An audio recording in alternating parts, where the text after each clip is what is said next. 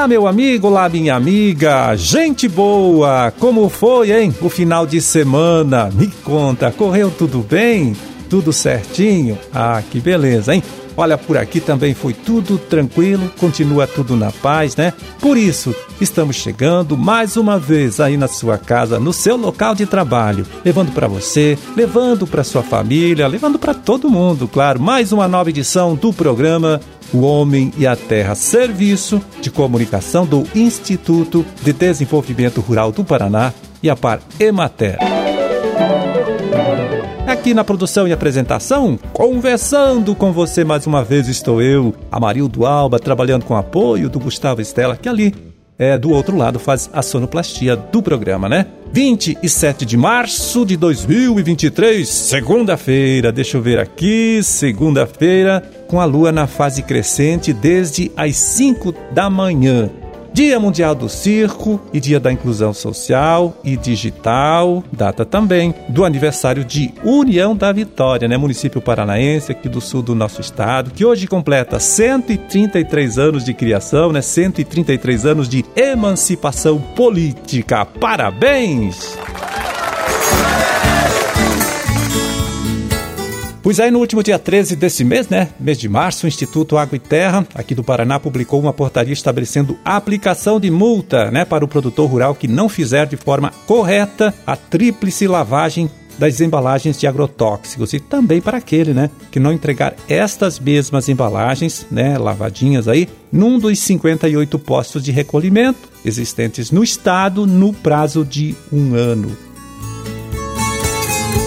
É, a coisa ficou assim, então, viu? Até três embalagens com resíduo de veneno, o produtor ainda se livra da multa, fica sem autuação. Depois disso, né? Vai pagar multa, sim. Multa de 5 mil reais. Uma boa grana, hein? E mais 100 reais por cada embalagem de veneno que não foi lavada de forma adequada.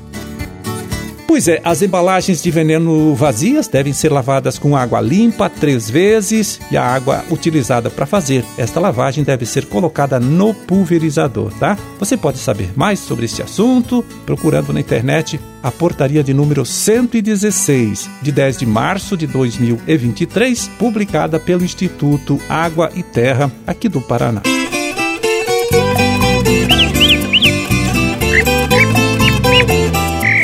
E agora vamos chamar a participação da engenheira de pesca Daiane Lenz, né, extensionista do IDR Paraná de Toledo. Ela que tem um recadinho importante, viu, para você, meu amigo, você minha amiga que lida com a criação de peixe. Vamos ouvir? Conta pra gente, Daiane. Olá, ouvintes do Homem e a Terra. Hoje o meu recado vai para os piscicultores. Quem está com peixe gordo na água deve estar tá contente com o mercado, pois o preço pago pela tilápia, que é o principal produto no estado do Paraná, está subindo a cada semana. Porém, esses mesmos produtores podem estar preocupados com a sua produção também, pois muitos estão observando problemas em relação à qualidade da água, principalmente em relação aos compostos nitrogenados como amônia e nitrito. Nos últimos dias, tivemos períodos quentes e sequência de dias nublados, o que faz com que os níveis de oxigênio baixem pela falta de sol, ficando dependente da incorporação de oxigênio pelos aeradores. Essa falta de oxigênio, associada aos altos níveis de arraçoamento e às altas temperaturas, costumam elevar os níveis dos compostos nitrogenados, afetando consideravelmente o desenvolvimento dos animais animais e até mesmo a saúde, facilitando a ocorrência de doenças. A orientação que eu deixo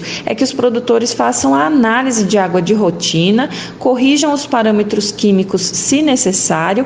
Aqui eu gostaria de destacar a alcalinidade, que tem grande interferência sobre os outros parâmetros e pode ser corrigida com a aplicação de cal ou calcário com orientação técnica. E os produtores, eles devem adequar os níveis de arroçoamento, sempre sempre solicitar ao vendedor de ração se a fábrica possui algum programa ou tabela de arraçoamento recomendada. Também fazer o que eu costumo chamar de manejo alimentar de verão, fornecendo a última alimentação do dia até as 14 horas para animais em fase de engorda. O ideal é que o piscicultor disponha de um oxímetro, que é o aparelho que mede o oxigênio dissolvido na água na sua propriedade para conseguir medir a variação do oxigênio ao longo longo do dia e a necessidade de acionamento dos aeradores. Caso não disponha do oxímetro, a orientação geral que eu deixo é que mantenha os aeradores acionados em dias nublados, principalmente se for vários dias em sequência. Lembrando que não existe nenhum produto mágico que, quando aplicado, vai resolver todos os problemas. O segredo é fazer o feijão com arroz bem feito. Então, fazer a limpeza, desinfecção, preparação dos viveiros antes de iniciar um ciclo de produção e, quando lançar mão de aditivos na água,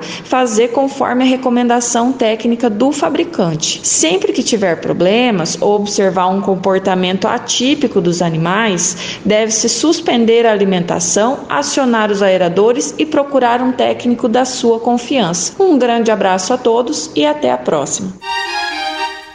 Você ouviu aí a engenheira de pesca, né, Daiane Lenz, extensionista do IDR Paraná de Toledo? Ela que trouxe algumas orientações úteis, né, orientações importantes aí sobre o manejo da criação de peixes, especialmente da tilápia, né, para este período mais quente do ano.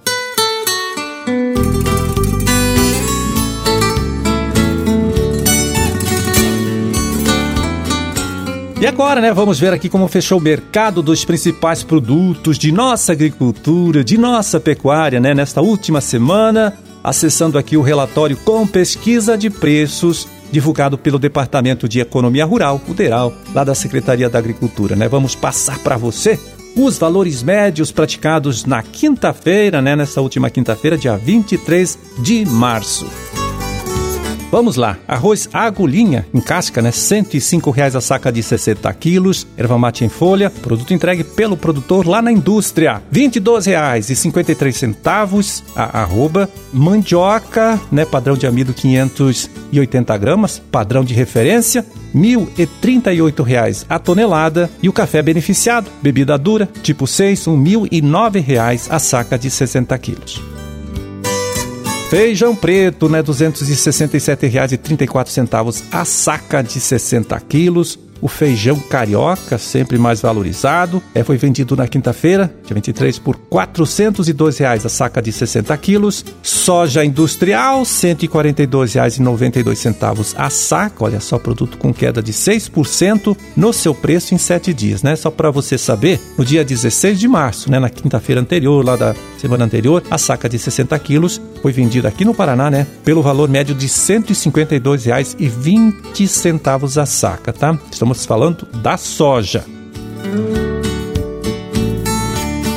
Seguimos aqui, deixa eu ver. Olha só, o milho também com queda de preço de 7% em 7 dias. Foi vendido na quinta-feira 23 por 70 reais e 49 centavos, quando na outra quinta-feira, né, anterior aí, dia 16, a cotação média aqui no Paraná, aqui no estado, foi de 75 reais a saca de 60 quilos. Trigo para pão, PH 78, pH de referência é R$ 85,13 a saca de 60 quilos.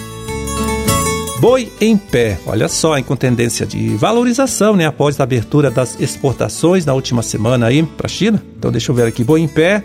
Na quinta-feira teve o preço médio aí de 276 reais a arroba. O suíno tipo carne para o criador independente, aquele criador não integrado à indústria, R$ 6,83 o quilo. E vaca em pé, com padrão de corte, R$ 247,85 a arroba. É, esses foram os preços médios praticados nesta última quinta-feira, dia 23 de março, né, aqui em nosso estado, aqui no Paraná, com valores pesquisados e divulgados pelo Departamento de Economia Rural, o DERAL, lá da Secretaria da Agricultura.